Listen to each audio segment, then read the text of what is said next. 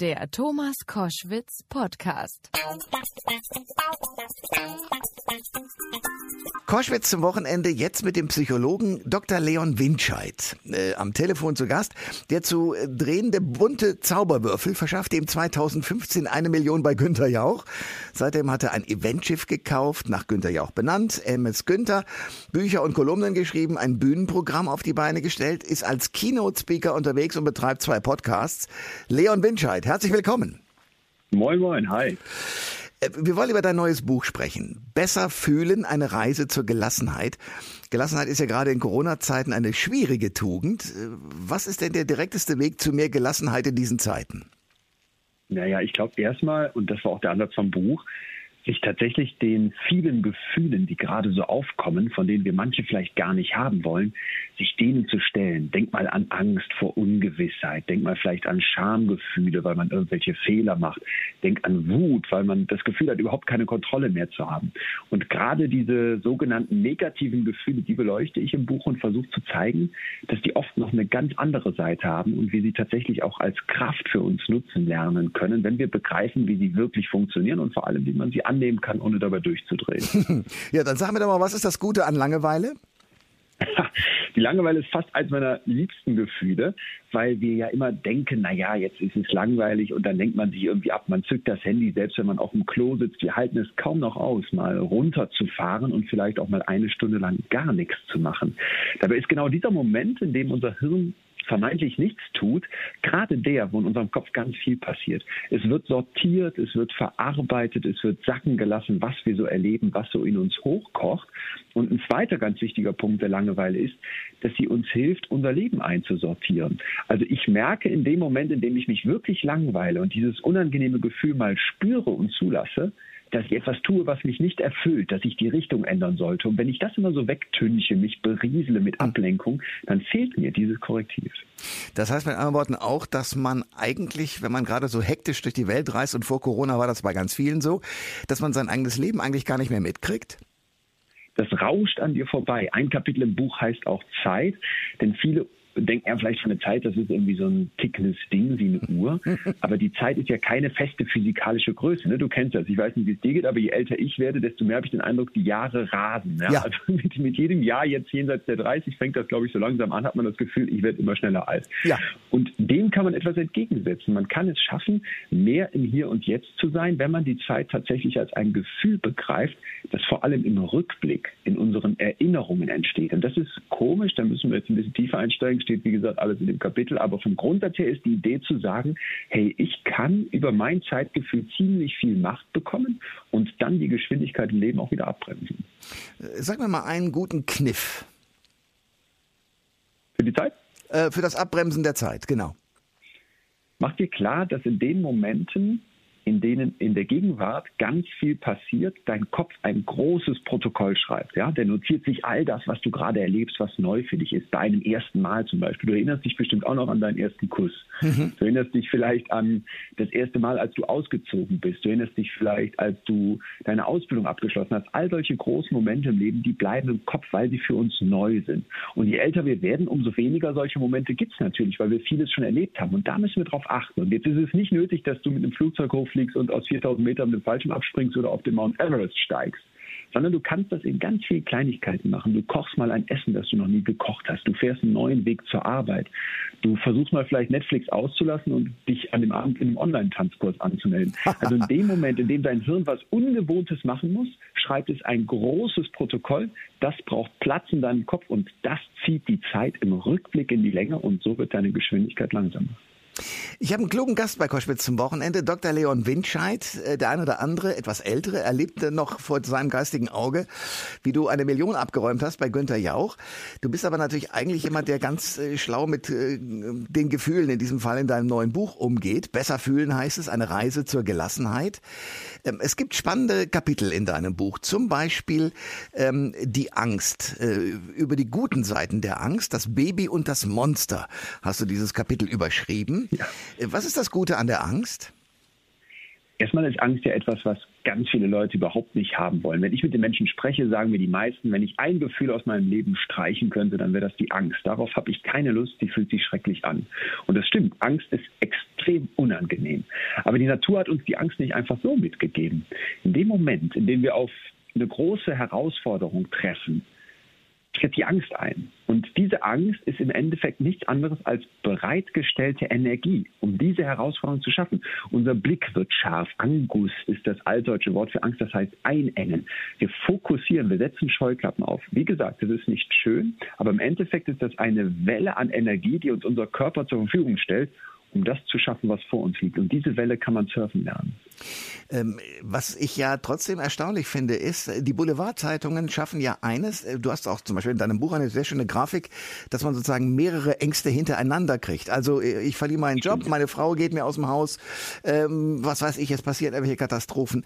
Und äh, gerade auch die großen Boulevardzeitungen sorgen dafür, dass du ja genau das auch liest, also wo einer alles verloren hat und alles ist am Ende. Ja. Warum lesen die Menschen einerseits das ganz gern und haben trotzdem andererseits, wie du ganz richtig sagst, ja auch trotzdem Angst davor? Ist dieses Ergötzen am Schicksal der anderen, etwas, was eigentlich sehr pervers ist, wenn das ausgenutzt wird, zum Beispiel von der Boulevardpresse, aber ja auch in den sozialen Medien, was du sicherlich auch schon erlebt hast. Ja.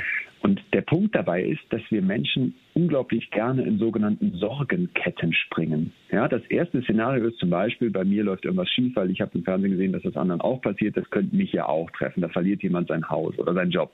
Dann verliert er auch noch seine Frau. Dann brechen die Kinder den Kontakt ab und, und am Ende landet man in der Gosse und ist ähm, ganz am Ende und, und stirbt. So, so, das wäre jetzt das Krasseste, was man sich so vorstellen könnte. Vielleicht es gibt noch andere Szenarien. Und in dem Moment, in dem ich von einer Sorge zur nächsten springe, halte ich mich die ganze Zeit in so einer Art Dauererregungszustand. Ich bin die ganze Zeit so ein bisschen hochgefahren, nie ganz entspannt. Und das fühlt sich für meinen Kopf, und das ist das Komische, das fühlt sich für meinen Kopf an, als würde ich etwas tun. Als würde ich mich irgendwie auf dieses Thema vorbereiten, weil mhm. ich ja zumindest drüber nachdenke und rumgrüble. In Wirklichkeit mache ich natürlich gar nichts, aber unser Kopf hat das Gefühl, ich tue etwas. Ich mache mir zumindest Gedanken. Und deswegen ist es so verführerisch, von einer Sorge zur nächsten zu springen. Die Lösung dafür ist, dass man mal einen so einen Sorgenberg bis zum Gipfel hochklettern müsste. Also statt zu sagen, ich halte die Sorgen wie so ein Nebel die ganze Zeit vor meinen Augen, versuch dir Klarheit zu verschaffen. Versuch mal diesen Berg, bis der Nebel vorbei ist, nach oben zu klettern, da wo die wirkliche, echte Angst dahinter sitzt. Und das ist nicht ganz einfach, aber auch das kann man als Laie für sich trainieren. Und wenn man sich dann der echten Angst dahinter stellt, lässt die Sorge zwingend nach. Dr. Leon Winscheid ist bei Koschwitz zum Wochenende. Wir reden über das neue Buch Besser fühlen, eine Reise zur Gelassenheit. Du hast ein sehr schönes Kapitel äh, geschrieben über das Verliebtsein und ja. die Möglichkeiten, ähm, dass man dann doch irgendwie das äh, Kribbel im Bauch weiter erhält. Obwohl ich jetzt gerade lesen muss, dass durch Corona-Zeiten die Damen und Herren sich doch deutlich trennen und sehr, sehr viel lieber als vor Corona. Äh, wie kriegt man es hin, äh, so eine Beziehung auch mit dem Kribbeln aufrechtzuerhalten? ich gerade schon ein breites Grinsen im Gesicht, weil das Liebeskapitel ist auch fast eins meiner Liebsten. An die Liebe werden ja unglaublich hohe Ansprüche gestellt. Wir haben so die Vorstellung davon, dass man zusammenkommt, wenn man den oder die Richtige gefunden hat und dann soll das ein Leben auf Wolke sieben werden mit Schmetterlingen im Bauch, die wir alle am Anfang fühlen, wenn wir frisch verliebt sind und am Ende wollen wir dann wie Aladin und Jasmin auf dem Teppich in den Sonnenuntergang von Disney fliegen. Wie sieht die Realität aus? Spätestens so nach drei Jahren, das ist so ein typischer Knick in der Statistik, trennen sich dann viele, weil sie merken, ach ja, der Alltag kehrt so langsam ein und Bernd und Bettina sitzen in der Multifunktionsjacke vor dem Wohnmobil und denken, hier geht gar nicht mehr so viel. Wo sind die Schmetterlinge? So, und dem wollte ich etwas entgegensetzen, weil mir ganz viele Paare sagen, hey, pass mal auf, ja, wir finden uns damit ab, dass irgendwann dieses Kribbeln weg ist und dann leben wir unser Leben halt in so einer Partnerschaftlichkeit, ne? ohne die Schmetterlinge im Bauch. Das muss nicht sein. Es gibt aus der Wissenschaft Einsichten, die zeigen, dass wir es schaffen können, dieses verliebte Kribbeln von ganz am Anfang auch auf der langen Strecke zu erhalten. Und dazu habe ich zum Beispiel mit einer Hirnforscherin gesprochen, die in 160 Kulturen die Liebe erforscht hat. Und die konnte zeigen, dass manche Pärchen, die selbst Jahrzehnte zusammen sind, noch genau diesen Dopaminflash in ihren Kopf bekommen, dieses große, tolle Glücksgefühl, wenn sie nur ein Foto gezeigt bekommen, im Vergleich zu manchen Paaren, die das nicht hinkriegen. Hm. Und die Kunst besteht, äh, den Flash zu behalten, wie? Die Kunst ist dass ich versuchen muss, zusammen zu wachsen. Und zwar nicht nur, indem wir überlappen, indem wir ineinander wachsen und eins werden, sondern indem wir uns manchmal auch bewusst voneinander wieder trennen, zum Beispiel einen getrennten Urlaub machen oder einen Tag pro Woche haben, wo wir vielleicht explizit nur mit unseren Kumpels oder mit unseren Freundinnen unterwegs sind und uns jeweils aufteilen und sagen, ja, wir schreiben uns vielleicht an dem Abend auch nicht mal, denn dann kommen wir immer wieder in diese Beziehung, in das Gemeinsame mit neuen Gedanken, mit neuen Ideen, mit einer Erweiterung zurück. Und das ist das, was unser Selbst unbedingt möchte. Wir möchten uns als Mensch immer weiterentwickeln. Und das geht eben auch durch Beziehung, durch Verbindung mit anderen. Aber das darf nicht starr werden. Also zusammen zu gucken, dass man immer wieder Kleinigkeiten reinbringt, das ist ein ganz wichtiger Punkt. Dr. Leon Winscheid ist mein Gast bei Koschwitz zum Wochenende. Wir reden über die Gefühle, aber natürlich auch über dein Leben ein bisschen. Äh, du hast ja nach dem Gewinn bei Günther Jauch bei Wer wird Millionär das Eventschiff gekauft.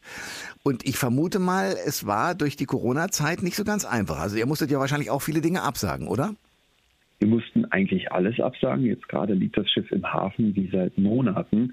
Das ist ziemlich hart, weil wir ein riesiges Team mittlerweile haben und das Schiff eigentlich besser lief denn je. Am Anfang dachten wir, okay, diesen Hype, den Günther auch mitbringt, das wird krass, aber äh, ehrlich gesagt, je länger das zurückliegt, umso besser läuft. Was bestimmt nicht an ihm liegt, sondern daran einfach, dass ein tolles Team das aufgebaut hat. Ich bin da längst nicht mehr in der Geschäftsführung, sondern das macht eine großartige junge Kollegin und ähm, mittlerweile ist es vor allem einfach eine, eine psychische Belastung auch für, für die ganzen Leute. Ne? Stell dir vor, die neuen Azubis haben gerade angefangen und die können nicht so, so wirklich was machen, eigentlich nichts machen. Und finanziell ist das alles noch super, weil es eben vorher so richtig gut lief. Da möchte ich überhaupt nicht klagen. Aber was das Team gerade macht und jetzt mal doch klagen für die ganze Branche, für die, wo es vielleicht vorher nicht so gut lief, muss ich dringend was tun. Ja, äh, wenn das jetzt alles mal vorbei ist und wir endlich Herdenimmunität hätten und so weiter und so fort. Wir wollen jetzt nicht anfangen zu klagen, warum das hier in Deutschland langsamer läuft als in anderen Ländern. Ähm, was würde dann dieses Eventschiff alles anbieten können? Wir haben, glaube ich, über 32 Events vom Weinseminar bis zum Gin-Tasting, bis zum kleinen Koffertheater von jungen Schauspielerinnen und Schauspielern, Überlesungen und so weiter. Also ähm, eigentlich waren wir bis ins bis zum St. Nimmerleinstag mit Hochzeiten, mit äh, Firmenfeiern, mit unseren eigenen Veranstaltungen ausgebucht. Ja, liegt jetzt alles auf Eis. Aber okay. wenn es wieder losgeht, du, ich sag dir, wir schrubben die Bullaugen jetzt schon seit drei Monaten, streichen das Deck und sind so dermaßen bereit, dann geht es auch wieder richtig los. Und du willst ja im Herbst auf Tour gehen. Altes Hirn, neue Welt, Psychologie, live heißt dein Programm. Was führst du da auf der Bühne vor? Es ist im Grunde wie im Buch. Ich habe ein Potpourri der aktuellen Forschung, der Hirnscan-Experimente, der Wissenschaft, die ich super spannend finde. Ich reise ja im Prinzip die ganze Zeit um die Welt, im Moment eher digital und spreche mit den größten Köpfen, die auf meinem Gebiet sich umtun und versuche von denen so ganz praktische Tipps und Kniffe mitzunehmen, die wir dann alle in unseren Alltag einbinden können. Also es ist ein Abend voller Wissenschaft, aber jetzt nicht irgendwie trocken wie eine Vorlesung, sondern es wird sehr, sehr viel gelacht. Es gibt Live-Experimente, wir probieren die Sachen zusammen aus und vor allem versteht man auch als absoluter Psychologie-Anfänger am Ende, warum man so tickt, wie man selber tickt und vielleicht auch, warum die Person, die man mitgebracht hat, so tickt, wie man tickt. Das kann ja nicht schaden. Das, Nein, ja, das schadet nicht. Nee. Ähm, es gibt ein, ein spannendes Buch, was äh, viele sozusagen in den Bereich äh, des Mystischen verschieben oder des Esoterischen, aber man kann ja trotzdem mal drüber reden. Das heißt das äh, Geheimnis, The Secret. Und da gibt es im Grunde genommen ein paar Aussagen, die sagen, äh, Gedanke ähm, entwickelt sich zu einer Sache. Also das heißt, wenn du dir etwas genau vorstellen kannst, dann kann das tatsächlich Realität werden. Wie weit kann der Psychologe da mitgehen? ähm, es ist erstmal grundsätzlich interessant, weil es unterstreicht die Macht unserer Gedanken. Die ist riesig. Dazu gleich was. Erstmal, wenn ich mich jetzt hier hinsetze und mir überlege, aus meinen Gedanken wird jetzt gleich ein Stein, dann würde ich sagen, das könntest du so fünf bis sieben bis acht bis 15 Jahre machen. Wenn da ein Stein draus wird, geh bitte dringend zum Arzt. Ja. Deswegen bin ich bei so einem Buch immer, immer Oder tritt auf, eins von beiden, ja. oder tritt auf oder schreib aus im Buch.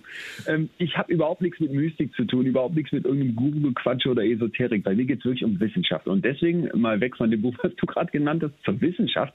Tatsächlich zeigt sich, dass unsere Gedanken massiv Macht über uns haben. Vielleicht nochmal das Beispiel Angst. Es gab eine Untersuchung, da sind die hingegangen und haben Leute gesagt, ihr müsst jetzt gleich auf die Bühne und singen. Ach du Schande, ne? Das hassen die meisten, die es mhm. vor allem nicht können natürlich.